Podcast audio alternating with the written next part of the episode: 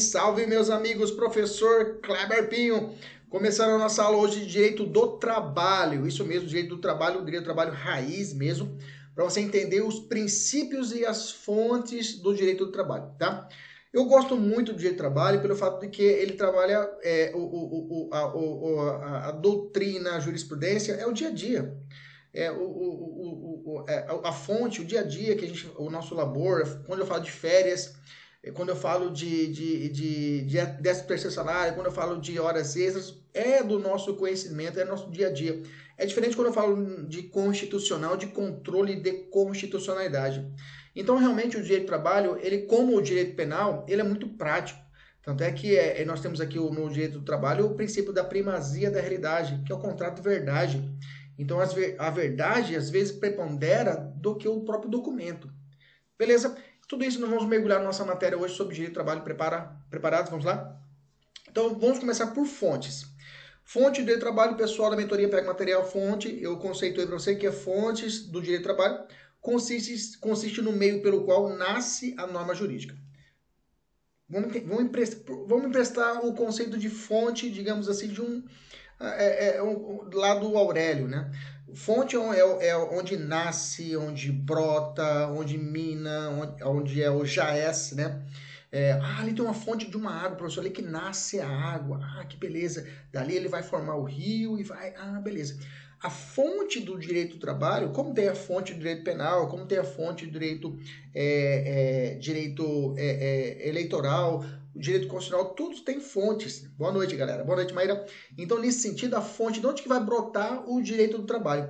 O direito do trabalho, ele tem uma classificação que é muito importante. Diferente de outros direitos, as fontes, elas no direito do trabalho, elas são mais importantes pelo fato de que nós, as partes, podem criar direitos. Deixa eu explicar um, um, antes de nós entrarmos na matéria. Te dar um exemplo. Você vai fazer uma locação de uma de uma kitnet, ou numa, estou alugando uma kitnet. Beleza, você sabe que o que você é, anotar e assinar nessa kitnet vai fazer lei entre você, do locador, e locatário. Você sabe disso, né? Você tem que obedecer que está nas regras ali, senão vira bagunça. Então, aquele contrato é uma fonte de um direito obrigacional entre você e o locador do, do, do, do, imóvel. Entendemos isso? Então, a ideia é essa. Quais são os, as fontes que vão gerar o direito do trabalho? Beleza? Cuidado, tá? A classificação doutrinária divide fontes em fontes materiais e fontes formais do direito do trabalho. As fontes materiais não tem como você confundir. As fontes materiais são os, os acontecimentos, os movimentos sociais, é, digamos, o movimento de greve, por exemplo, quando o, o, a, uma certa é, categoria, ele faz o movimento é, é, é, de paredista, né? Até nome paredista, né? Para tudo, senão a gente não vai fazer, se não aumentar o nosso salário, a gente não vai trabalhar. Aquela pressão exercida sobre o capital, aquela pressão exercida sobre, os sobre a classe empregadora, ele vai falar, putz, eu vou ter que aumentar o salário dos caras, senão eu não volto a trabalhar. E aí a gente muda as regras da relação trabalho, aumentando o salário pela pressão realizada. Então, isso, a pressão realizada é a chamada fonte material. Então, por exemplo, quando os empresários em 2017 em 2017, eles se uniram e foram, fizeram uma pressão no Congresso Nacional para que fosse aprovada a chamada reforma trabalhista, aquele lobby realizado por eles gerou o que? A lei. Então a fonte material, ela gera uma futura lei. Entendeu? Essa pressão, essa reivindicação, a greve, fenômenos sociais, desemprego, tudo isso gera a, a uma futura lei. Entendemos isso? Bacana? Tranquilo? Essas são as fontes formais. As, aliás, fontes materiais, fontes materiais. As fontes formais são aquelas que são onde, se eu tenho aqui o jeito material onde vai fazer a inspiração, a, a, a ideia para poder fazer, a lei é a exteriorização, é quando eu, aquela ideia que eu tinha de reforma trabalhista vira lei. Então, a, as fontes formais é essa exteriorização, quando ela vira uma forma onde todos são obrigados a obedecer, são formas imperativas. Beleza? Então, as fontes formais ela dividem em duas: heterônomas e autônomas. Hetero, diferentes. A heterônomas, as fontes formais heterônomas, são aquelas realizadas por terceiras pessoas que não fazem parte da relação. Ou seja, é o poder estatal. É o poder estatal realizando a própria. Por exemplo, quando o, o, o legislativo monta uma lei trabalhista, muda a CLT, muda a Constituição, essa é uma fonte exteriorização formal heterônoma, pelo fato de que está diferente dos. Não, não faz, os, as partes que são beneficiadas, empregador e empregado, não fazem parte nessa modificação. Quem faz isso é o legislativo, por exemplo. Então são heterônomas. As partes não participam diretamente.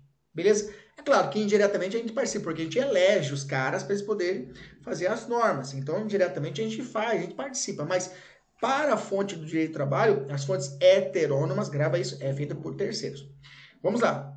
CLT, a Constituição Federal, os tratados internacionais, tá? Os tratados internacionais direitos humanos também ah, são regras também que podem ser formatadas. As regras da OIT, as convenções da OIT, tudo isso são fontes formais. Aí eu quero que você grifa no seu material, pessoal da mentoria, pessoal que está assistindo pode anotar. Uma fonte normal, formal que sempre cai na prova é a sentença normativa, tá? A sentença normativa que é realizada, ela, é, ela, vem, ela vem ditada num dissídio coletivo, mais para frente eu vou falar sobre dissídio. Dissídio coletivo é briga de cachorro grande, né? É briga de conven... briga de sindicatos. Aí gera uma sentença normativa, né? Uma sent... A sentença normativa é uma fonte formal heterônoma, tá? É muito cuidado, esse cuidado em prova. Sempre cai essa fonte, a sentença, a sentença normativa.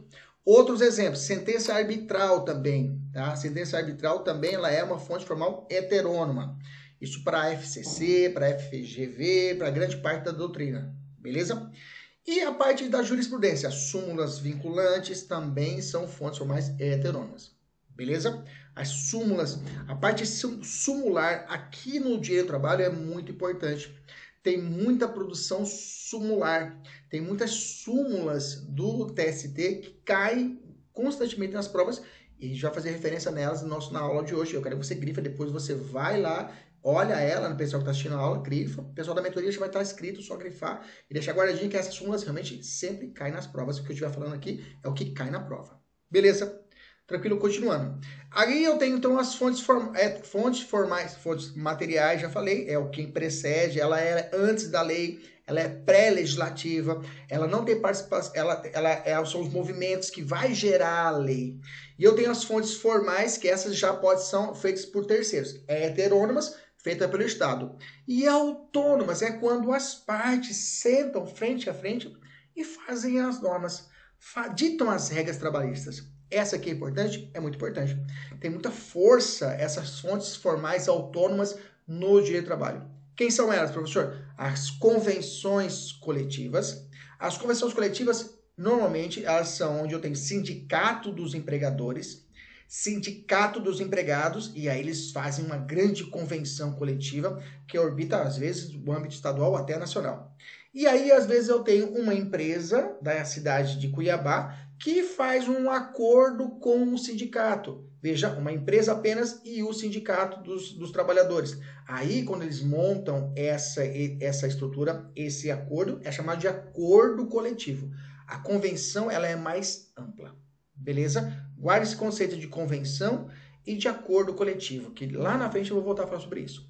Pessoal da mentoria grifa lá, então, convenção, grifa em azul, em amarelo convenção coletiva, beleza? Vem cair na prova também a mediação e a conciliação também, tá? Mediação e conciliação também são também é uma fonte formal autônoma, tá? E o regulamento de empresa, tá? Essas são aqui realmente e os costumes, né? Para alguns países de costume também elas são autônomas. Sempre está caindo na prova esse, esse, esse, esse, essa órbita.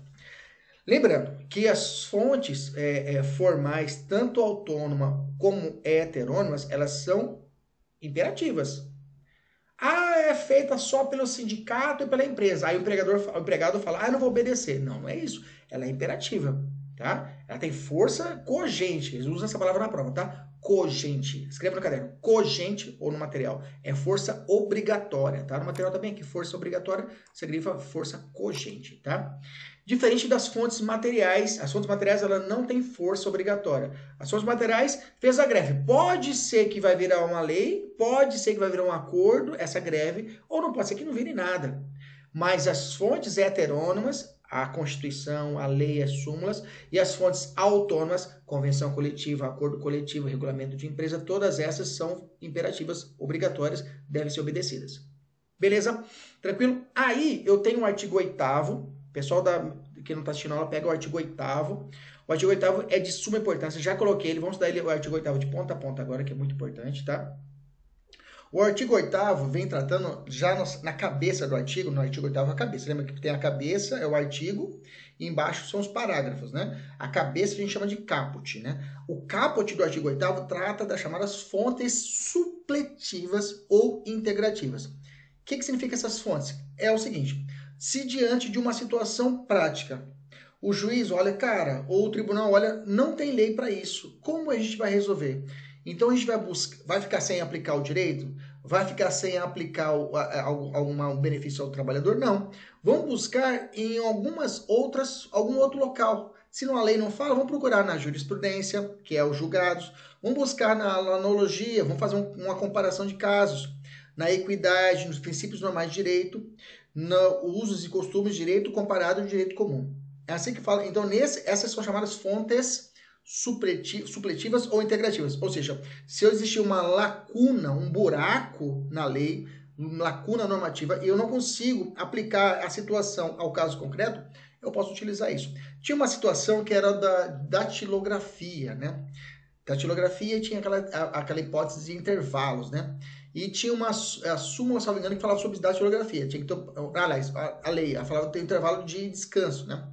E aí veio para o futuro, veio, veio com a evolução, a lei falava de datilografia. Veio o digitador. Aí a, a pessoa falou assim: bom, a lei está falando da datilografia. E esse cara é digitador. Mas a lei não fala de digitador, fala da datilografia. Então, o que não fazer? Há um buraco. Então vamos aproveitar. Não é na é mesma situação, da digitador é a mesma coisa da datilografia? É diferente, mas é o mesmo ritmo. Então vamos aproveitar esse benefício que está escrito na lei para o datilógrafo e aplicar o digitador? Pode fazer isso? Pode. Isso é analogia. E aí, quem fala isso é o artigo 8 Eu posso usar esse instrumento para poder resolver o caso concreto. Beleza? Fechou? Artigo 8 fala assim: as autoridades administrativas e a Justiça do Trabalho. Cuidado, não é só. Lembra que é, o direito do trabalho em si ele não nasceu já com justiça, tá? A gente já o direito do trabalho, é, ele não nasceu já na justiça, digamos assim não tinha sua justiça própria. O dia do trabalho era vinculado ao Ministério do Trabalho, era um órgão do Poder Executivo, não tinha autonomia, tá? Com o passar do tempo, aí sim tivemos autonomia da Justiça do Trabalho em si. Lá, lá na década de 40, depois com a CLT, depois com a evolução com a Justiça do Trabalho em si. Beleza? Então ela nasceu. Então, algumas coisas, alguns termos utilizados aqui na lei trabalhista e é utilizado na, no processo penal, no processo do trabalho, por exemplo, aqui eles falam reclamação trabalhista. Lá no direito comum, no direito ordinário, no direito civil, a gente fala, processo civil, a gente fala petição inicial. E aqui a gente fala reclamação trabalhista, porque é uma, um ranço de uma origem da época do Ministério do Trabalho, na época, é, é essa época ministerial, que não era uma ideia da justiça. Beleza? Então, alguns termos são próprios da justiça do trabalho, tem que ficar atento com isso, tá? A pessoa que advoga, advogado está assistindo a aula, ou o pessoal que já está estagiando, está assistindo a aula, tem que tomar cuidado, que aqui na justiça do trabalho, aqui no dia do trabalho, tem a linguagem própria dele. Beleza? Então vamos lá. Então, ó, repetindo o artigo 8 importante o artigo 8 viu? Se coloquei aqui é importante. As autoridades administrativas e a Justiça do Trabalho, na falta de disposições legais ou contratuais, grifa ou contratuais, que às vezes a prova fala que é só legais, então contratuais também, decidirão conforme o caso pela jurisprudência, analogia, equidade e por outros princípios e normas gerais de direito, principalmente do direito do trabalho, e ainda de acordo com os usos e costumes do direito comparado. Beleza? Direito, costume, direito comparado quer dizer que eu olho para o direito estrangeiro e aplico no Brasil. Só cuidado com esse trechinho final, tá? Esse trechinho final aqui cai muito em prova. Hum, aí a, a lei fala, mas sempre de maneira que nenhum interesse de classe ou particular, particular prevaleça sobre o interesse público. Quer dizer que está falando assim, olha só, o meu interesse particular não pode prevalecer sobre o interesse público. Por exemplo, ah, eu quero que muda a regra de prescrição para mim.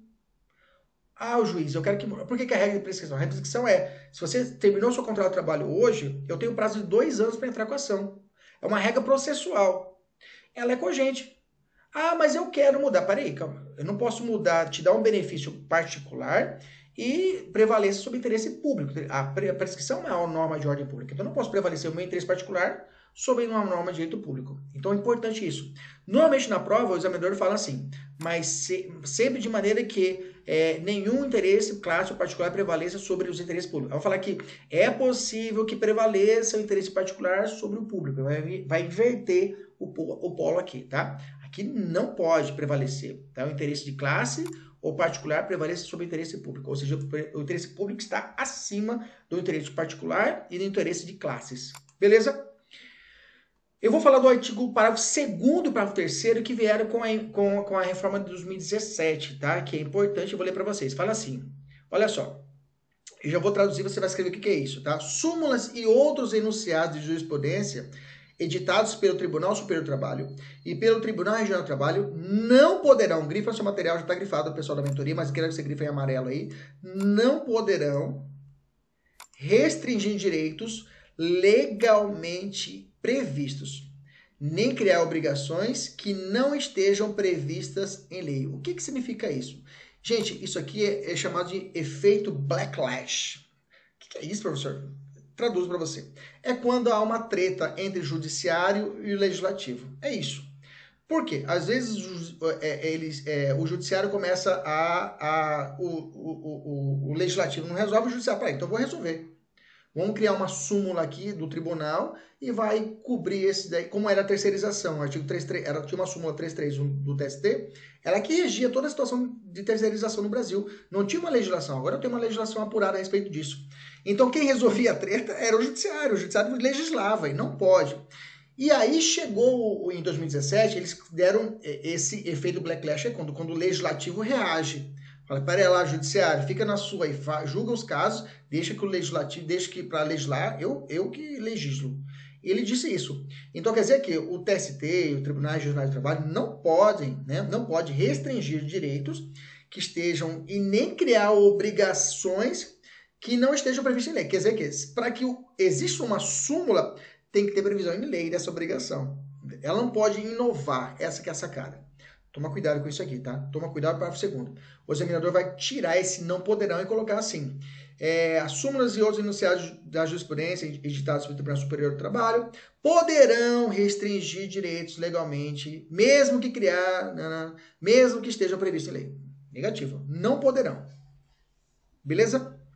Tranquilo? E no parágrafo terceiro, professor, tem que anotar de novo esse efeito backlash? Não precisa anotar, viu, gente? Não precisa anotar que não vai cair na sua prova. É só para você saber o conceito do que, que é isso, esse fenômeno. Tá bom?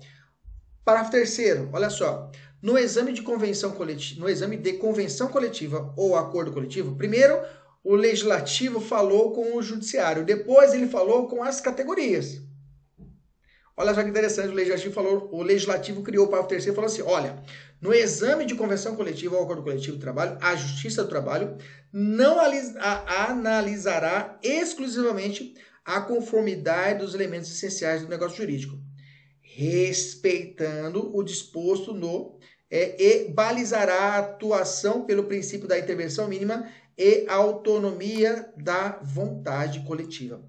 O que, que está dizendo? Fala assim, Poder Judiciário não intromete. Se eles fizeram um acordo coletivo, uma convenção coletiva, deixa eles.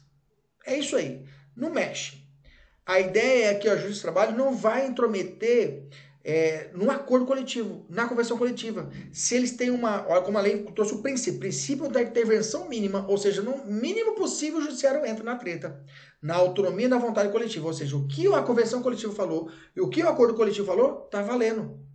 Aqui é a base do chamado princípio do legis, é, princípio do, do é, é, é, é, legis, é, princípio do combinado sobre o legislado, acordado, agora troquei o nome é, e. Tá, puta, coloquei o nome lá, princípio da vontade. Puta, é. Princípio da vontade, do, do, convencionado pelo legislado. Agora eu vou lembrar, tá? É isso aí. A ideia é o seguinte: o que prevalece, o acordado sobrepõe o legislado. Às vezes é sobrepor até a lei. O que foi estabelecido pelas partes. Beleza? Tranquilo? Agora eu lembro disso. Agora eu lembro do termo. Vamos resolver uma questão aqui rapidinho para poder fechar essa parte. Olha só. As autoridades administrativas e a, e a Justiça do Trabalho, na falta de disposições ou contratuais, decidirão. Negociado prevalece sobre legislado. Boa, Maíra, obrigado. Parece que ter aluno afiado é foda, né? Negociado prevalece sobre legislado. Perfeitamente. O artigo 8 parágrafo 3 trata disso. O negociado prevalece sobre o legislado. Obrigado, Maíra. Show de bola. TRT, fala... vamos de novo para a questão agora. Maravilha. As autoridades administrativas e a Justiça do Trabalho, na falta de disposição, está colocando o artigo 8 na questão, ou contratuais, decidirão conforme o caso, apenas pela jurisprudência. Já limitou, né? Que o artigo 8 não fala nada de apenas. Então já está errada a questão aqui. Já está errado o enunciado. Né? Aí continua, período comparado, outros princípios e normas gerais de direito, admitindo-se excepcionalmente que o interesse de classe ou particular prevaleça sobre o interesse público. Negativo, não pode. Alternativa, questão errada, tá? Vamos avançar, vamos falar sobre conflito de fontes, tá? Eu falei das fontes formais e auto, é, heterônomas e autônomas, e vou deixar agora como que é essa, esse conflito. Quando eu tenho dois, dois direitos, professor, qual que eu vou aplicar? Vamos lá. A ideia é o seguinte, se eu tenho uma briga entre uma convenção coletiva e um acordo coletivo, quem prevalece? Aí, lembra daquele que eu falei para você, o examinador faz isso. Ele fala, ó, convenção coletiva é briga de cachorro grande. É sindicato dos trabalhadores sindicato dos empregados. E quando decide, decide de forma global para todo o estado do Mato Grosso, por exemplo. E aí eu tenho um, uma, uma, uma empresa em Cuiabá, uma empresa que faz um acordo com o sindicato dos professores, por exemplo. Uma escola faz um acordo com o sindicato dos professores. Beleza? O que prevalece? A convenção coletiva ou esse acordo coletivo? Pela minha gesticul... por estar gesticulando aqui, você vai entender, professor, é o mais amplo. O mais favorável aplica-se ao trabalhador. Gente, não mais. Esqueça isso, tá? A, maioria de vocês aí já, já estudou com a nova CLT, alguns não, né? Mas eu, pelo menos, eu aprendi antes com a CLT antiga, em 2017, então eu tinha uma, uma Era tudo em dúvida, tudo pensava nas provas, era a favor do, do, do trabalhador. Até um macete, né? Toda vez que você vê uma questão, quando você não saber nada da questão, chuta em desfavor do empregado. Pior que isso. Se você chutar em favor do desempregado, do, do, em desfavor do empregado, a probabilidade de você acertar a questão é maior do que você chutar em favor dele. É uma loucura, mas realmente a reforma trouxe isso. Aqui é isso, é esse raciocínio mesmo. Vamos imaginar o seguinte: eu tenho aqui que nessa, nessa, nessa, nessa convenção coletiva, eu tenho umas férias e um décimo terceiro bacana, show de bola, que melhorou a vida dos trabalhadores professores do estado do Mato Grosso. Beleza? Férias e décimo terceiro, que melhorou a vida dos trabalhadores no Mato Grosso inteiro. Bacana? E aí eu trabalho, Kleber Pinho, sou professor de uma escola aqui em Cuiabá, uma universidade. E essa universidade faz um acordo coletivo só entre ela e o sindicato, onde ela só vai ofertar as férias. O 13 terceiro ela não vai ofertar ok? Ou melhor, ou melhor dizendo, até melhor, vamos fazer o seguinte. Vamos falar que sabemos que as férias, professor é 100% a hora, né? Se eu estou trabalhando aqui é uma hora extra, é 100% da hora normal, digamos assim. Vamos imaginar o seguinte, um trabalhador comum, em que você sabe que as, quanto que é uma hora extra? Você sabe, é 50% da hora normal, professor. O mínimo, né? O mínimo é 50% da hora normal. Pode ser mais? Pode. Então, imaginamos que em uma convenção coletiva falou que a percentagem vai ser 80%. Ou seja, a hora extra que você fazer vai ser 50%, 80% a mais de uma hora normal. Se a hora é 100, coloca 80% em cima disso. Beleza? Tranquilo? Aí eu tenho uma empresinha desse mesma categoria que faz um acordo com o sindicato e fala: "Olha, eu não vou pagar 80. Eu vou pagar 50, o mínimo constitucional". Beleza? Aí o trabalhador fala, o trabalhador tem na mão a convenção e tem um acordo coletivo. A convenção é mais ampla e mais benéfica. O acordo coletivo é mais restrito e é mais prejudicial. Qual vai ser aplicado ao trabalhador? A convenção ou o acordo? Lembra da regra que eu falei para vocês? Em dúvida, pau do trabalhador. Na dúvida, pau do trabalhador. É isso mesmo. O artigo 620 da CLT fala o seguinte: olha, entre briga de uma convenção coletiva e um acordo coletivo, prevalece o acordo. Mesmo que ele seja mais prejudicial. Gente, isso aqui é somente. Isso aqui é uma dica de ouro, assim, fantástica. Você vai para a prova com uma dica dessa, você fala, cara, não erro mais. Porque todo mundo, todo mundo, pensa comigo, todo mundo, seu concorrente ou aquele que está estudando para o exame, vai bater na trave e vai falar o seguinte: não, o que vai prevalecer é o mais benéfico, o mais amplo, negativo. A ideia da convenção coletiva, mas tem até um certo sentido a ideia da, do, na mente do legislador quando mudou o 620. Ele fala o seguinte: olha, Kleber, eu sei que no âmbito mato-grossense, se você coloca 80%, é melhor para o trabalhador. Mas às vezes eu tenho uma empresa aqui em Cuiabá que está ruim das pernas.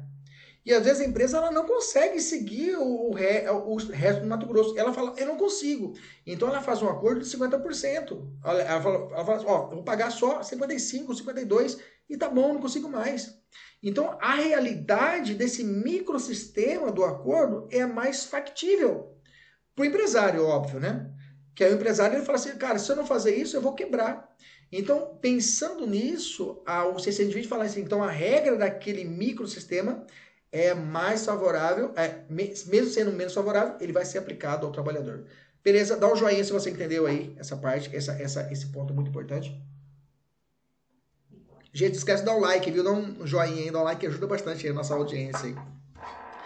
Tá? Vamos lá então. Continuando. Professor, então eu entendi. Entre a convenção e o acordo, que prevalece o acordo. Carrega isso, mesmo que ele seja mais prejudicial e pronto. Segue o jogo. Vamos lá. Instrumento coletivo. Se eu tenho uma convenção e acordo coletivo versus lei, o que, que prevalece, tá? Agora, se eu tenho um acordo e uma convenção coletiva e eu tenho a lei, o que vai prevalecer? Gente, a regra do 611, você vai falar assim, não, professor, é a lei que prevalece. A lei. Não, gente. Lembra que aqui no trabalho, no direito de trabalho, eu tenho até uma pirâmide invertida.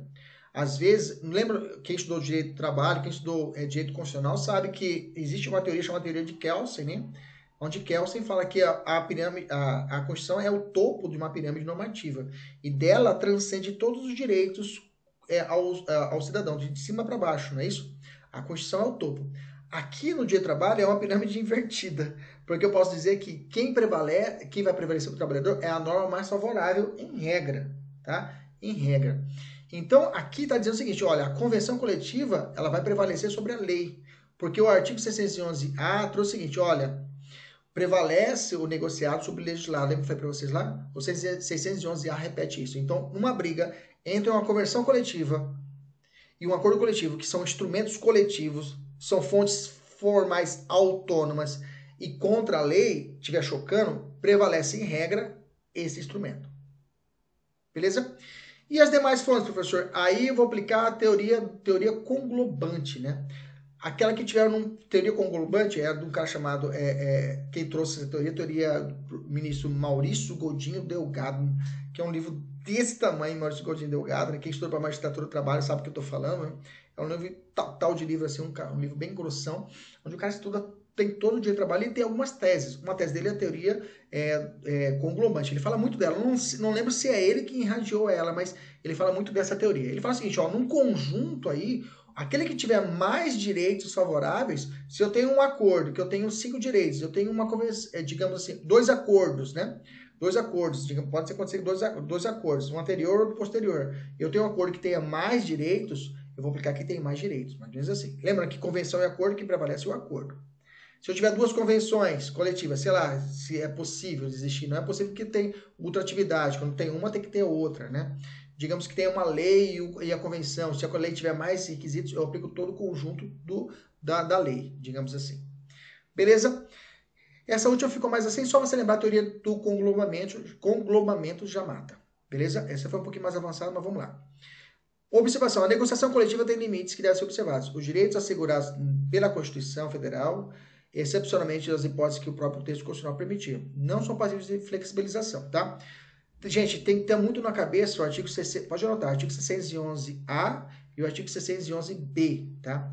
O 611A é o que fala que pode negociar, e o 611B é aquele que fala que não pode negociar, tá? Eu não posso mexer nele, porque está na Constituição Federal. Na verdade, o 611B é o artigo 7 da Constituição. Se você olhar o artigo 7 porque eles colocaram lá, falou, ó, esse aí você não pode mexer. O 611A, ok. Vamos falar deles, tá? Aí eu falto, aí o pessoal da mentoria, eu tenho teoria do conglobamento, eu falei, tem três teorias que vão falar a respeito dessa hierarquia de trabalho. O conglobamento aplica-se o instrumento mais, mais, digamos assim, mais no seu contexto. A acúmulo, tem uma teoria da acumulação, que é uma teoria atomista, que fala, eu vou acumulando todos os direitos e aplico nele. E tem a teoria do complemento mitigado. Eu falo assim, vou aplicar, essa aqui é aplicada mais para, digamos, para o servidor, o trabalhador trabalho exterior. Eu pego o que eu tenho de bom aqui no Brasil, o que de bom lá no Iraque e aplico ao sujeito. É a teoria do complemento mitigado. Não vou aprofundar nessas três teorias, não precisa, tá? Eu só coloquei só para a gente ter uma noção. Não vou aprofundar nelas, aqui é uma aula mais avançada. Mas tá ótimo, tá? Só para ter conhecimento que existem essas três teorias, mas o que é aplicado por regra é a teoria do conglobamento.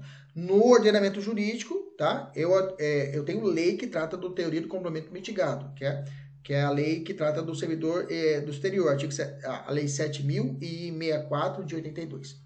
Beleza? Passei de ano passando esse parte final, vamos falar de princípios.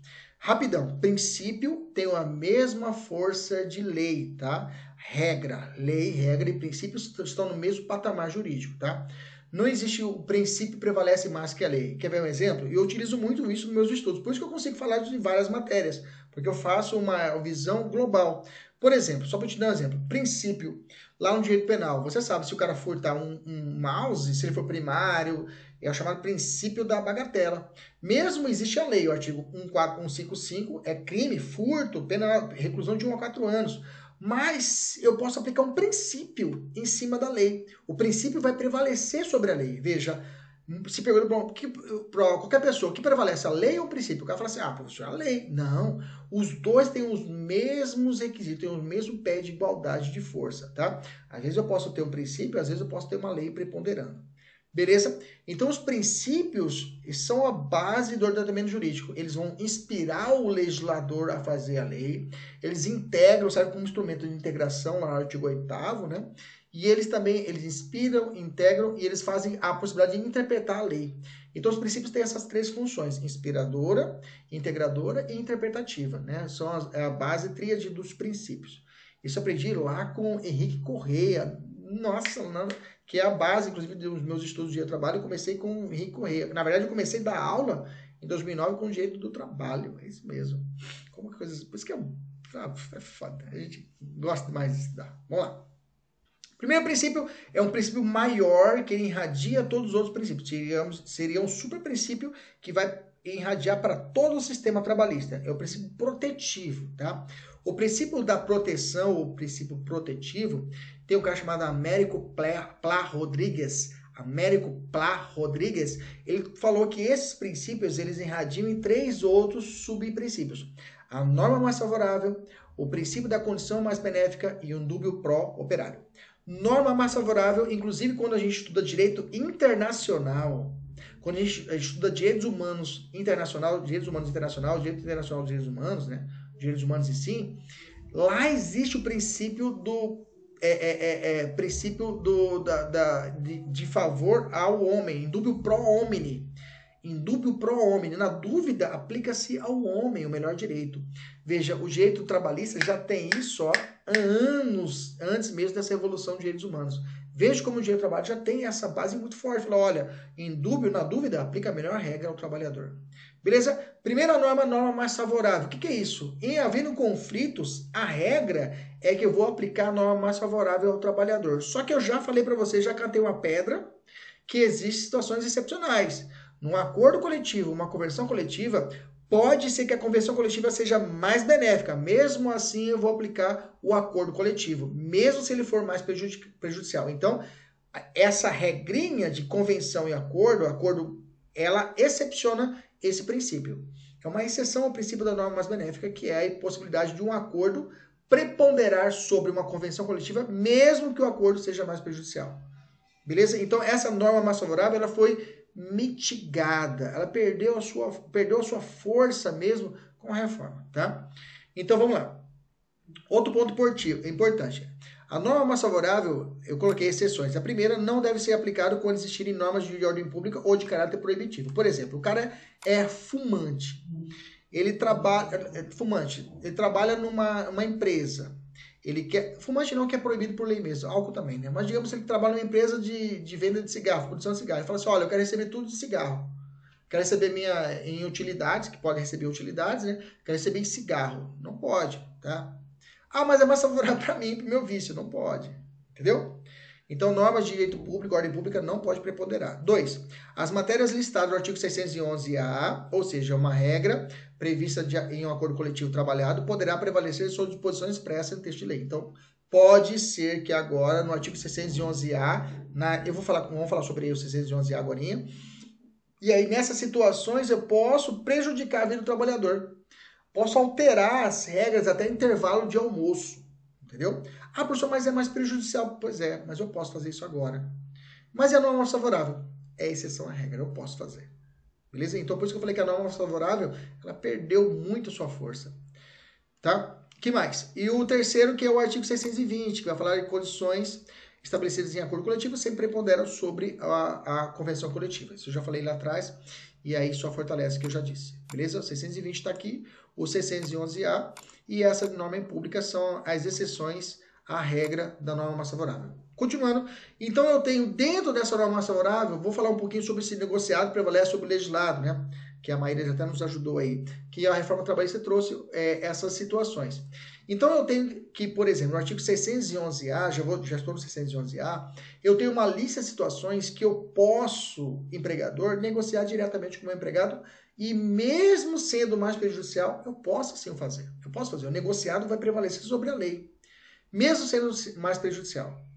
E o 611B trata das regras da, da artigo 7 Então vamos aprender aqui o 611A, vamos fazer a leitura 611A, pega aí na sua CLT e vamos ler aqui juntos. E aí, as examinador às vezes pega um inciso e coloca na sua prova. Vamos lá? 611A fala assim: a convenção coletiva e o acordo coletivo tem prevalência sobre a lei. Tem prevalência sobre a lei. Grifa aí. Quando, entre outros, dispuserem sobre, inciso 1, pacto quanto à jornada de trabalho, observados limites condicionais, 44 horas semanais, 8 horas diárias é, ou 44 horas semanais, né? Então, aí ele colocou um limite. Eu não posso exacerbar, mas eu posso pactuar. Banco de horas anual. 2. 3. Intervalo intra-jornada, respeitado o limite mínimo de 30 minutos para jornadas superiores a 6 horas. Ou seja, superior a 6 horas, você sabe que você tem uma parada de almoço de 2 horas. Sabe disso, né? Até 2 horas você pode parar para almoçar. Eu posso reduzir essas 2 horas para 30 minutos. Atenção, vai! Atenção, descansa, volta a trabalhar. É claro, se você diminui aqui a perna do, do tempo de almoço, você vai sair mais cedo, por óbvio, para dar 8 horas diária. Se exceder isso, é considerado extra, se não houver compensação. Se você não compensar, não houver um acordo entre você e o empregador, essas 8 horas tem que ser cumpridas de forma rigorosa. Então, esses 30 minutos de almoço, pode chegar até 30 minutos. Professor, posso fazer 20? 20 não, o limite é 30, mas eu posso reduzir? Pode. Inclusive, professor, mas pensa comigo, essa norma não é uma norma de saúde, o intervalo interjornada não é uma norma que eu possa descansar, que eu possa é, é, é, ter uma restauração da minha saúde, que eu possa estar tranquilo? Pois é, eu também acho isso, eu penso isso, mas a lei falou que não. Se você for o artigo 611b, lá no parágrafo único, ele diz o seguinte: olha, regras sobre duração do trabalho e intervalos não são consideradas normas de saúde. Higiene e segurança do trabalho para fins dispostos nesse artigo. Ou seja, você pode alterar sem nenhum problema, que não é uma questão de saúde. Loucura, né? Porque nós sabemos os grandes índices de acidente de trabalho, as estatísticas estabelecidas aí pelas grandes organizações, a OIT em si, é o estresse o cansaço que leva ao, ao, acidente. Mas eu posso fazer, reduzir, que não é considerada norma de saúde. Então eu posso reduzir, essa norma é constitucional, digamos assim. Redução, beleza? E aí, voltando para o artigo 611, esse que eu acabei de falar foi o parágrafo único 611b, tá? Que eu falei sobre essa regra de saúde. Beleza? 611A, continuando.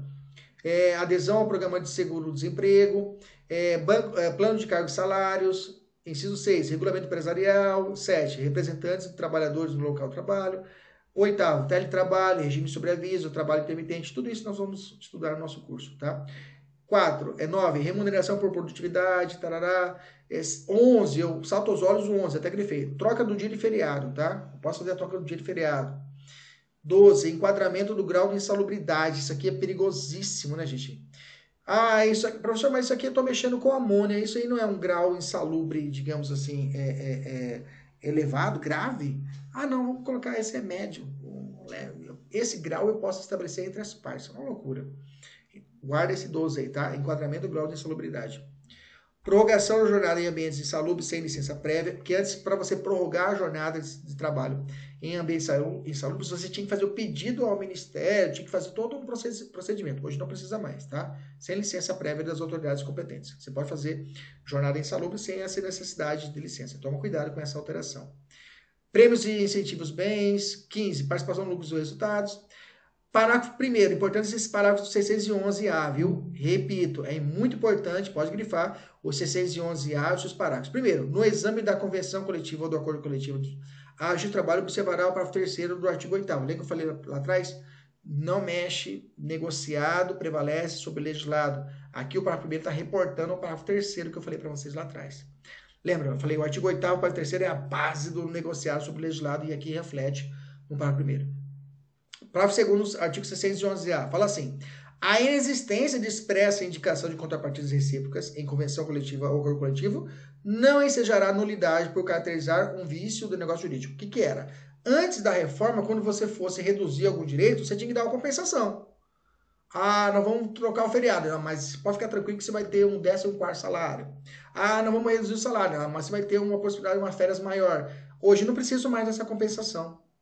Eu tomo, não posso preciso dar o pirulito. Não, vou dar, não, tomo seu pirulito, mas te dando um doce. Hoje não preciso mais te dar o doce. Eu tomo um pirulito seu e não te dou o doce. Não preciso te dar mais nada para compensar isso que eu estou tirando. Beleza? Toma cuidado com isso. Parágrafo terceiro. Se for pactuada com cláusula que reduza o salário ou jornada, a convenção coletiva ou acordo coletivo de trabalho deverão prever, aqui tem uma proteção, proteção dos empregados contra dispensa imotivada durante a vigência do contrato do instrumento coletivo. Ou seja, só se for reduzir a jornada ou o salário. Se for reduzir a jornada e salário, outras situações, tudo bem. Mas reduzir a jornada e salário, eu tenho que ter uma cláusula assim, olha, tá, tudo bem. Durante esse período, a gente não vai mandar você embora de forma imotivada. Aí é uma, um direitinho que saiu. Agora, o resto, se não for jornada ou não for salário, também não precisa do doce, lembra? Tira o pirulito, mas precisa dar doce. Agora, aqui não. Se for reduzir jornada e salário, jornada e salário, eu tenho que pegar o pirulito, mas dar um docinho para ele. Fica tranquilo que você não vai ser despedido nesse período. Bacana? Beleza? Parágrafo 4 Na hipótese de procedência de ação anulatória, de cláusula de convenção coletiva ou de acordo coletivo, trabalho quando houver cláusula compensatória, essa, essa deverá ser igualmente anulada sem repetição em débito. Depois a gente vai ver isso. Os sindicatos, subscritores e convenção coletiva de acordo coletivo de trabalho deverão participar como litis consorte necessário. Grifa aí a palavra, já está grifado, né? Litis consorte necessário, não é facultativo, tá? Já vi prova colocar litis consorte facultativo. Depois, gente vai falando processo, a gente fala sobre isso. Beleza? Tranquilo? Então fechamos norma mais favorável, falamos, entramos dentro da situação, entramos é, no C611A, explicamos a respeito do negociado sobre legislado, falamos sobre essa, essa exceção à aplicação da norma favorável. Agora vamos falar o outro, segundo subprincípio, dentro do princípio maior protetivo, que é a condição mais benéfica. A condição mais benéfica fala assim: as cláusulas contratuais mais benéficas devem prevalecer diante de alterações de normas que diminuam a proteção do trabalhador, tá? Aí eu tenho dois, eu tenho o artigo 468 do CLT e a súmula, pode anotar, quem está assistindo essa aula, súmula 51, que cai muito em prova e pergunta, essa súmula está vinculada a qual princípios? Condição mais benéfica. O que diz o artigo 1 do 468? Fala assim: nos contratos individuais de trabalho só é lícita a alteração das respectivas condições por mútuo consentimento. E ainda assim, desde que não resulte direta ou indiretamente prejuízo ao empregado, sob pena nulidade da cláusula infringente de garantia. Vou te dar um exemplo. Súmula 51. As cláusulas regulamentares que revoguem ou alterem vantagens deferidas anteriormente só atingirão os trabalhadores admitidos após a revogação ou alteração do regulamento. 468 fala o seguinte, Kleber, se você paga para sua é, para sua babá, digamos assim, né? A sua babá, um salário, sei lá, um salário mínimo, vamos dizer salário mínimo, paga um salário mínimo, mais vale transporte, mais alimentação, assina uma carteira, tudo bonitinho. E aí, com o passar do tempo, fala assim, fala, é, é fulano, eu vou te dar uma, um sacolão, né? um sacolão aí, né? do Big Lar, né? que é que em Cuiabá é o top, né? Big Lar, sacolão. Sacolão Big Lar, quanto é que sai? Ah, tá saindo uns, uns, uns 800 reais, um sacolão. Beleza. E aí eu repito isso por mais de seis meses, por exemplo. sete meses, oito meses. No nono mês eu falo, olha, não vai dar mais para te continuar. Só que aí é, esse sacolão já integrou ao salário dela, aderiu, colou. É uma condição mais favorável a ela, porque ela já conta com o café que está lá dentro. Então, na verdade, ela ganha o salário mínimo mais o sacolão de 800 reais. E isso ela vai fazer cálculo para férias, que reflete nas férias dela. Isso é condição mais benéfica. Entendeu? Aquele que aderiu ao contrato, aderiu, lembra, lembra aquela, aquela regra de é, quando você aprendeu lá no direito civil, ou está aprendendo aqui agora, é, é, é, é existe uh, direito adquirido. Lembra do direito adquirido? É um, um exemplo de, de, de condições mais benéficas, um efeito disso é o direito adquirido. O direito adquirido reflete uma condição mais benéfica. Só você lembrar do direito adquirido, você lembra da condição mais benéfica. Beleza? Então quer dizer que essa súmula 51 fala o seguinte: olha, se, se eu tenho um, um, benefício que foi regulamentado para aquela categoria, se diminuir isso, só vai ser aplicado aos empregados que entrarem depois. Aqueles que já estão trabalhando, esse benefício continua. Isso quer dizer a súmula 51. Então, quem já está trabalhando ganhou. É, você não pode mudar a regra do jogo. É, o jogo começou, você não pode mudar a regra drasticamente, a regra do jogo. Beleza? Por isso que às vezes você vai falar, professor, mas tem condição mais favorável. É um jogo, né? O dia de trabalho é esse jogo, o balanço. Onde é que tem uma, uma falha que o, o, o empregador, o capital pode atingir, onde o trabalhador pode se proteger. Mas a regra é a condição mais, mais benéfica. Beleza? O princípio da condição mais benéfica não aplica no, no direito coletivo, tá?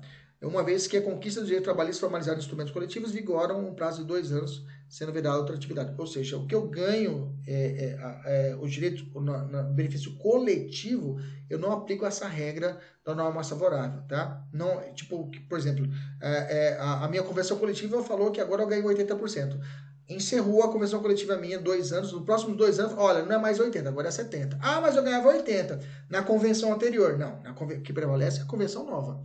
Por isso que fala não, não é, sendo vedada a ultratividade. O que, que é ultratividade? É quando aquela convenção que já está extinta eu querer utilizar como um direito adquirido. Beleza? Tranquilo? Maravilha. Tem questão para você resolver? Eu vou continuar, vamos embora, sem bicho bater, bater nosso horário tranquilo. E o terceiro, que está dentro do grande princípio protetivo, norma mais favorável, condição mais benéfica e o indúbio pro, ré, indúbio pro operário. Eu estou com indúbio pro réu na cabeça. Indúbio pro operário fala o seguinte, né? É, é, em regra, julga-se a favor do empregado quando houver dúvida quanto à interpretação da norma. Só que é na aplicação do direito, não é no, na, lá na justiça, tá? Essa regra não se aplica na justiça do trabalho. Ah, eu vou aplicar a regra do indúbio pro operário, igualzinho lá no direito, direito penal. Não.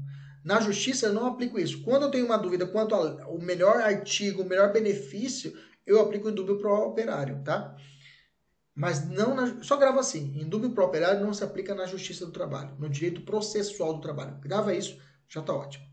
Beleza? Fechamos o primeiro princípio. Segundo princípio grande, do primeiro princípio, três ramificações, três subprincípios. Norma mais favorável, é, condição mais benéfica e o indúbio pro operário. Agora vamos falar do segundo princípio, que é o princípio imperativo, tá? Ou da indisponibilidade. O que, que significa esse princípio imperativo? Lembra que eu falei lá atrás? A regra que é restabelecida, a lei faz, a, a, o acordo faz lei entre as partes. Alguns a gente vai falar pacto sunt servanda, né? Que é um direito lá do direito romano, né? O pacto sunt servanda, que é onde que é, o que, que é o pacto sunt servanda? É quando a lei é, é, é, o, o, contrato faz lei entre as partes. O que eu contratar fica, está amarrado. É mais ou menos isso. Aqui quer dizer que não só o, o acordo coletivo, mas também as fontes heterônomas, ou seja, a lei, a Constituição, deve ser obedecida. Por isso que é, as, as regras trabalhistas têm essa, essa, essa mistura. Eu tenho a possibilidade de fazer acordo, mas existe a lei. Então, por isso que o legislador falou: olha, tudo que está no 611A você pode negociar, mas o 611B você não mexe. Eu não posso fazer acordo com o meu trabalhador sobre FGTS. Entendeu? Eu não posso fazer acordo. Ah, eu vou recolher menos. Recolher... Não posso fazer acordo porque é uma norma imperativa. Está na Constituição, então não posso mexer. Então, o princípio da imperatividade da norma trabalhista é isso. É uma lei, ela é imperativa, todos devem obedecê-la tá? Tanto. É claro, tem exceções? Tem exceções que, que é esse fenômeno do negociado sobre legislado que está encartado no artigo 611-A. Beleza? Um princípio que eu falo que realmente cai em todas as provas é o princípio, o terceiro princípio agora, o princípio da primazia da realidade. Ou contrato verdade. Vamos lá, vou, vou te dar um exemplo, vai ficar bem facinho. Num, é, às vezes chega um, um acontece, acontecia muito isso, né? Quando eu advogava na época trabalhista, né? Chegava o cliente no escritório e falava, doutor, é o seguinte, ó, eu, eu falava, quando você tá, qual a sua remuneração? Olha, doutor, eu ganho dois mil reais, tá? Mas, é, na verdade, eu, ele assina a minha carteira, eu ganho mil pela carteira, o mínimo, e ele paga por fora o restante. Gente, o por fora, se ele comprovar na justiça, se ele for levar a carteira de trabalho, a carteira está anotada um salário mínimo. O que vai dizer? O que vai prevalecer? O que está anotado na carteira ou as testemunhas? Ele dizendo o vale, o depósito bancário do, do empregador todo mês com valor de dois mil reais. O que prevalece? Já adianto para você, tudo que está na carteira de trabalho tem presunção relativa, tá?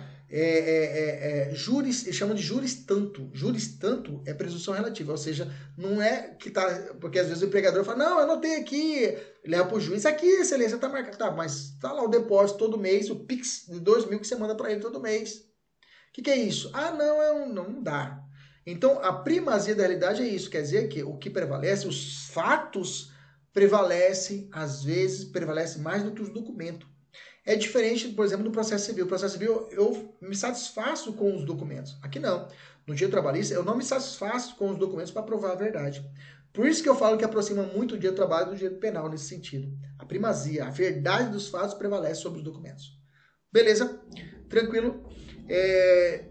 Lembrando que o artigo 9 da CLT fala, olha, ela fala o seguinte, ó, serão nulos de pleno... Cuidado, não é anulável, é nulo, tá? Grifa é só material, nulos serão nulos e pleno direito os atos praticados com o objetivo de desvirtuar, impedir ou fraudar a aplicação dos preceitos contidos na presente consolidação. Professor, o senhor está falando que é, é, o contrato é verdade, né? Tudo prevalece ser verdade, né? Mas se meu funcionário estiver mentindo, ah, estiver mentindo, vai ter que comprovar. Professor, deixa eu adiantar. Eu posso pegar uma, é, é, um, um polígrafo é, ele tá falando pra mim todo, todo dia, tá chegando aqui, teve, o filho ficou doente, ele ficou afastado uma, uma semana, tava com Covid, depois ele falou que ele tava com Covid, não apresentou testado. Eu posso pegar um detetor de mentira, né? Um polígrafo, botar o dedinho dele pra ver se ele tá falando a verdade ou mentira. É válido isso? Gente, claro que não, viu? Mas, professor, você acabou de falar contrato verdade, que prevalece os fatos, mas também não é se bagunçar também, né, gente? Existe princípios, um princípio, ele, ele é absoluto? O princípio da, da, da realidade é absoluto? Não. Existem outros princípios que vão ter que ser ponderados. De outro lado, eu tenho o princípio da dignidade da pessoa humana. A pessoa não pode fazer prova contra si mesma, nem moteria, nem de né? A pessoa não pode provar, fazer prova contra si mesma. Então, tem várias regras processuais, várias regras constitucionais que a pessoa não, não pode ser exposta a esse tipo de situação. Então, o polígrafo não pode ser utilizado, não é admitido, viu? Mesmo com a ênfase de dizer que é necessário o contato de verdade. Não. Existem outros princípios constitucionais, inclusive constitucionais, de da pessoa humana que podem prevalecem sobre esse, esse, esse contrato de verdade, sobre a situação da verdade, pelo polígrafo, tá? Isso foi informativo de 2017 e já foi cobrado pela FCC e FGV também, tá? Fechamos primazia, princípio da irrenunciabilidade de direitos trabalhistas. Gente, o princípio da a, a, regra é que os direitos trabalhistas são imperativos, nós já falamos, e também são irrenunciáveis. Você não pode renunciar ao direito trabalhista. Ah, eu lembro que eu falava sempre falava isso na sala de aula, quando eu lecionava o direito do trabalho. Eu falava, galera, é o seguinte, ó, eu vou pagar você, é, é uma menina, você trabalhar no meu escritório, eu vou pagar você 20 mil reais por mês. Você aceita? Ah, professor, aceito. 20 mil, beleza? Só que é o seguinte, você não tem direito a essa carteira assinada, não tem direito à hora extra, não tem direito, se engravidar não tem direito à licença maternidade, se não tem direito a 10 terceiro, não tem direito a nada, só os 20 mil. Topa. A maioria dos alunos fala, não, não quero, professor. Eu quero os meus direitos, que a gente é acostumado, né? Nós somos acostumados a abraçar, a abraçar no Estado, deixar o Estado nos levar, o, direito, o Estado, o welfare state, né? O Estado social, o Estado me proteger. A gente é acostumado com isso, não por essa ideia de liberalismo, né? Que vem afrontando, vem, vem afrontando não, vem evoluindo, né? Dentro do nosso ordenamento jurídico, esse liberalismo econômico. Aí há esse conflito. Mas o princípio da irrenunciabilidade é essa ideia. Então, a ideia é que eu não posso renunciar aos meus direitos trabalhistas. Realmente não posso. Ah, princípio protetivo, olha, proteger a gente. Não, eu protejo você, o Estado protege você. Então você não pode renunciar a uma estabilidade ou uma garantia provisória de emprego que é estabelecida pela Constituição. Por exemplo, o dirigente, o dirigente sindical. Ele pode, se ele pedir pedir para sair, pedir da empresa para sair. Existe uma súmula que é importante que, quando fala de, de renunciabilidade ou irrenunciabilidade, é cobrado em prova, anota súmula 276 do, do TST. Fala assim a súmula 276. O direito ao aviso prévio é irrenunciável pelo empregado. Ponto. O pedido de dispensa de cumprimento não exime o empregador de pagar o respectivo valor, salvo comprovação de haver o prestador do serviço obtido novo emprego. Se ele pedir, arrumou um novo emprego, ele pode, ó, não quero mais continuar cumprindo o aviso prévio. Ele pode fazer isso? Pode. E aí, é claro, o empregador vai pagar, se você trabalhou 15 dias, o empregador vai pagar aqueles 15 dias trabalhados. Ele vai pagar todo o complexo, todo o período de um mês. Beleza? Tranquilo? Maravilha. Outro ponto que é importante também é a OJ, orientação jurisprudencial. Eu falo que, assim, para você entender, a orientação jurisprudencial seria uma categoria de base de uma súmula, né? A, o TST tem as súmulas e tem as OJs, e cai na prova as duas, viu? Tá? Então eu tenho a súmula e a OJ é uma categoria de base, ainda não virou uma súmula, né? Foi uma, foi uma sessão do, do TST que fez, não a, a própria, é, é, é, é, a própria turma que estabeleceu isso. Então, uma sessão que trouxe. Mas fala o seguinte, ó, é lista do desconto salarial referente à devolução de cheques sem fundos quando o frentista não observar as recomendações previstas no instrumento coletivo. Ou seja, se o frentista ele não obedecer o que está estabelecido no instrumento coletivo quanto a cheque sem fundo, ele paga, tá? E aí não tem como uma ideia, aqui não é ideia de renúncia do direito trabalhista, tem que, vai ter que obedecer essa regra e cumprir, tá? E aí, com a reforma trabalhista, eu tenho algumas situações de ajuste entre as partes. Melhorou, melhorou assim, melhorou para uns, atrapalhou para o outro, mas hoje eu tenho um maior acesso em que as partes podem fazer o acordo entre si. Já existia isso, esse, um prelúdio lá com a lei da doméstica. E isso veio com a lei de reforma trabalhista, muita coisa lá da lei doméstica, já existia isso, essa intimidade de fazer um acordo individual com compensação de horas, fazer um acordo diretamente com o empregado, isso refletiu na de trabalho para outras categorias. Tem uma tabelinha de 13 situações onde, que na verdade são extraídas lá no artigo 611, né? Onde o empregador ele pode ter um acesso direto ao seu empregado e fazer um acordo. Olha só, compensação de jornada, artigo 59, parágrafo 6 da CLT, 59, parágrafo 6 Banco de horas semestral, 49, o artigo 49, parágrafo 5 Jornada de 12 por 36, né? Antes era só algumas categorias, hoje está liberado. Artigo 59A da CLT. Alteração do regime presencial para o teletrabalho, né? Artigo 75C, parágrafo 1 da CLT, também pode ser em acordo individual. Gente, isso aqui pode cair na prova perguntando se tem que ser feito em acordo coletivo, tá? Essas situações. Você vai dizer, não, isso aqui pode ser feito em acordo individual, porque já está até separado já para você. Compra e manutenção de equipamentos necessários ao teletrabalho, Tá? O empregador pode negociar com o empregado quem vai pagar isso. Artigo 75D da CLT. Fracionamento das férias. Artigo 134, parágrafo 1 da CLT. Intervalo para amamentação também pode ser ajustado entre as partes. 396, parágrafo 2 da CLT. Empregado hipersuficiente, né? Artigo 444, parágrafo único, artigo 611A ambos da CLT, né, que eu posso fazer um acordo com a hipersuficiente, aquela pessoa que recebe é um limite acima do, do teto do, da remuneração da Previdência Social, é um cara que é ricaço, é o autoempregado. Empregado auto, autoempregado. Nono, forma de pagamento de verbas, verbas rescisórias, é o 477, 447, parágrafo 4, inciso 1. Eficácia liberatória do plano de demissão de voluntário, é o 477B, parte final da CLT. O distrato, que agora é possível um acordo para entre as partes, antes era um esquema que fazia, hoje é distrato, hoje está na lei. Artigo 48A. Quando você me devolve o, o, a multa do, do, do, do 477, lembra disso? Você devolve a multa do FGTS, tinha aquele rolo. Hoje não, a gente já tem um distrato a respeito disso, que é o 448A, 484A. Celebração de causas compromissórias de arbitragem, 507A, e a quitação anual de obrigações trabalhistas, 507B. Tudo isso são situações, são três situações em que melhorou esse acesso entre empregador e empregado através de acordo individual, sem necessidade de participação coletiva, tá? Tô chegando ao final já, princípio da continuidade, tá? É, quer dizer que o que eu mudar na empresa, a, o princípio da continuidade, da ideia é o seguinte, ele tem a ver com a condição mais benéfica? É, lá é o jeito adquirido. A continuidade é o seguinte, você está trabalhando, fica tranquilo. Se, se acabar a empresa, se eu mudar o empregador, você vai continuar empregado. Essa é a garantia. Tá? O princípio da continuidade tem três exceções. Primeira, que é a presunção que a contratação se dá por tempo indeterminado, quer dizer que quando você entra numa empresa, a ideia é que a presunção, se isso não for falado para você, é que o contrato vai durar até você aposentar. Contrato de forma indeterminada. Beleza? Súmula 212 é, ratifica isso. O ONU de provar o término do contrato de trabalho quando negados a prestação de serviço e o despendimento é do empregador. Deu uma caída aqui. Vamos lá.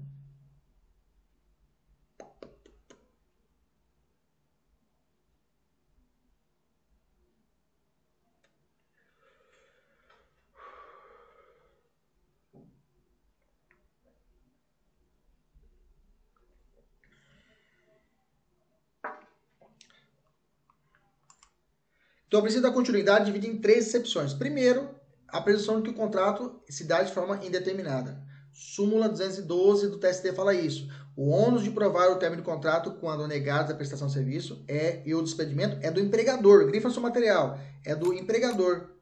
Pois, é, pois o princípio da continuidade, continuidade da relação do emprego constitui presunção favorável ao empregado. Segunda acepção do princípio da continuidade, presunção de unidade, unicidade contratual.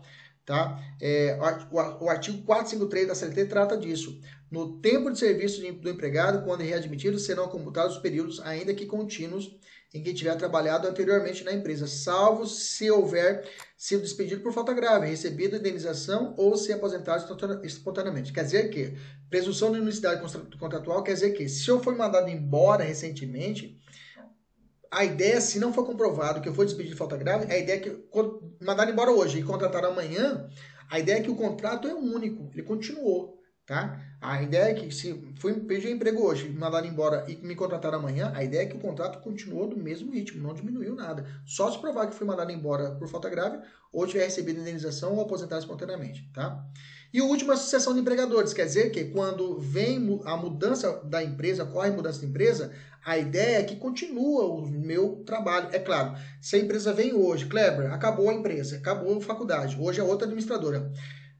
Eu não vou ser mandado embora, eu vou continuar na empresa, tá? Essa é ideia, que vai continuar, vai ocorrer a sucessão de empregadores, só que não quer dizer que eu vou continuar quando chegou a nova gerência, falou assim, agora eu sou gerente, né? Beleza? Kleber, beleza? Você era da outra empresa? Era. Maravilha, fica tranquilo, você vai continuar aqui. Mas a partir de agora, as regras são minhas. Então, não quer dizer que você vai ter a proteção pro resto da vida. Então, se você não andar certinho nas minhas regras agora, eu vou te mandar embora agora. Entendeu? A sucessão de empregadores é isso. Quer dizer que se vem mudança de empresa, o meu, meu, meu contrato de trabalho continua. Mas não quer dizer que agora com a nova gerência eu vou continuar pro resto da vida. Não, que agora a nova gerência ele vai dizer, agora você seguir minhas regras. Bacana? Onde diz isso, o artigo grava, o artigo 10 e o artigo 448 da CLT cai muito em prova, tá? Qualquer alteração na estrutura jurídica da empresa não afetará os direitos adquiridos por seus empregados. Artigo 448. A mudança na propriedade ou na estrutura da jurídica não afetará os contratos de trabalho dos respectivos empregados. Toma cuidado que isso aqui está sendo muito cobrado em prova, tá? Beleza? Princípio da irredutibilidade salarial. Estou acabando já. A ideia é o seguinte: a ideia é que não o salário não pode ser reduzido, tá? A ideia é essa. Ah, professor, não pode ser. Não, calma. O artigo 7 da Constituição fala o seguinte: olha, são direitos dos trabalhadores urbanos e rurais. Aí vai no inciso 6. Irredutibilidade do salário, salvo, salvo o disposto em convenção ou em acordo coletivo. Quer dizer que eu posso reduzir o salário? Sim desde que seja por negociação coletiva. Beleza? Lembra que eu falei lá atrás, o C611A, se for negociar jornada ou reduzir jornada ou salário, tem que que durante esse período da redução seja garantida ou a vaga de trabalho do empregado. Lembra disso? C611A, isso é, para o terceiro é o que eu falei lá atrás. Acabei de falar agora que tem que ser mantida a emprega, as vagas do trabalhador se tiver alteração que reduziu o salário ou a jornada. Princípio da intangibilidade salarial tem a ver com a irredutibilidade salarial. Irredutibilidade é que não pode ser reduzido. Intangibilidade é que não pode sofrer descontos, né? Não posso ter descontos meu. Ah, professor, mas tem desconto? Tem. Abono, eu vou lá, pego um vale, mas os legais. Não posso ter desconto de forma incorreta, tá? Aí quem trata disso? Três dispositivos. Artigo 462, pode notar. OJ 251 e a súmula 342 do TST. Vamos ler, olha só. 462 fala assim: ao empregador é vedado efetuar qualquer desconto dos salários do empregado, salvo quando este resultar de adiantamentos dispostos em lei ou contrato de trabalho, contrato coletivo. Beleza? OJ 251. É lícito o desconto salarial referente às devoluções de cheques sem fundos quando o frentista não obedecer às recomendações previstas em instrumento coletivo. Já falamos lá atrás e aqui a mesma coisa, ela repete, tá? Súmula 342. Descontos salariais efetuados pelo empregador com autorização prévia, grifa aí, autorização prévia, e por escrito do empregado, para ser integrado em plano de assistência odontológica, médico, hospitalar, de seguro, previdência privada ou de entidade cooperativa, cultural ou recreativa associativa de seus trabalhadores em seu benefício e seus dependentes não afronta o disposto no artigo 462, salvo se ficar demonstrada a existência de coação ou de outro defeito que vicie o ato jurídico. Beleza? Se tiver dolo, erro, estado de perigo, coação, lesão, que são os defeitos dos negócios jurídicos, se existirem presentes nessa, nesse acordo bilateral aqui de descontos salariais para plano de odontológico, médico hospitalar, eu tinha isso, eu tinha na empresa, tinha odontológico, tinha que ir lá assinar, autorizar. Ah, se você não fazer isso, você não vai poder trabalhar aqui, coação, bacana? Princípio da inalterabilidade contratual lesiva. Lembra lá da condição mais benéfica? Ele reflete também aqui, né? A ideia é a seguinte: no dia de trabalho é proibido a alteração contratual que prejudique ainda mais o trabalhador, tá? É, tem a ver também com o princípio da continuidade, continuidade das relações trabalhistas. Artigo 444 e artigo 468 da CLT. 444. Nas relações contratuais de trabalho pode ser objeto de livre estipulação das partes interessadas em tudo quanto não contravenha as disposições de proteção do tra ao trabalho, aos contratos coletivos que lhe sejam aplicáveis e decisões de autoridades competentes. 468, já falei, é só, é, é, quando a atividade é lista a alteração das respectivas condições por mútuo consentimento e ainda assim desde que não resulte direto ou indiretamente prejuízos. A inalterabilidade contratual tem muito a ver com a continuidade, né? né? E aí eu tenho uma exceção à regra aqui na inalterabilidade, que é o jus variante, né? Que o empregador ele pode variar, ele pode mudar a uniforme, é um jus variante, isso é do empregador. Então ele pode, mas não pode Kleber contratado para ser professor em Cuiabá me transferir para Alto Floresta. Não pode, tá? Beleza? Exceções ao princípio. Eu tenho reversão. Eu trabalhava num local, eu era gerentão. Perdi o cargo de gerente e voltei a trabalhar o meu cargo de caixa. Não é alterabilidade negativa, não é, é, altera, é, é, digamos assim, alguma, não é alteração negativa. Eu posso fazer. Cuidado. Alterações salariais via negociação coletiva. Eu posso mudar o salário via negociação coletiva, não alteração ilícita. Beleza. Flexibilização mediante norma coletiva. Alteração do contrato de trabalho presencial para o teletrabalho mediante contrato escrito, né? Alteração do trabalho intermitente. Alteração de data de pagamento pelo empregador. Redução da carga horária do professor em virtude de diminuição de número de alunos, desde que não implique redução do valor da carga horária. Tudo isso são alterações possíveis. Eu não coloquei aqui também, mas a jornada noturna para diurna. Eu posso mudar a jornada noturna para a diurna e não caracteriza uma, uma alterabilidade lesiva ao empregado.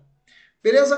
Tranquilo? Era isso que eu tinha que falar para vocês. Agora os alunos da mentoria têm a missão de fazer o simulado da meta, terminar o simulado, passar no gabarito, corrigir e mandar para mim agora. Um abraço, até a próxima, se Deus quiser. Tchau, tchau.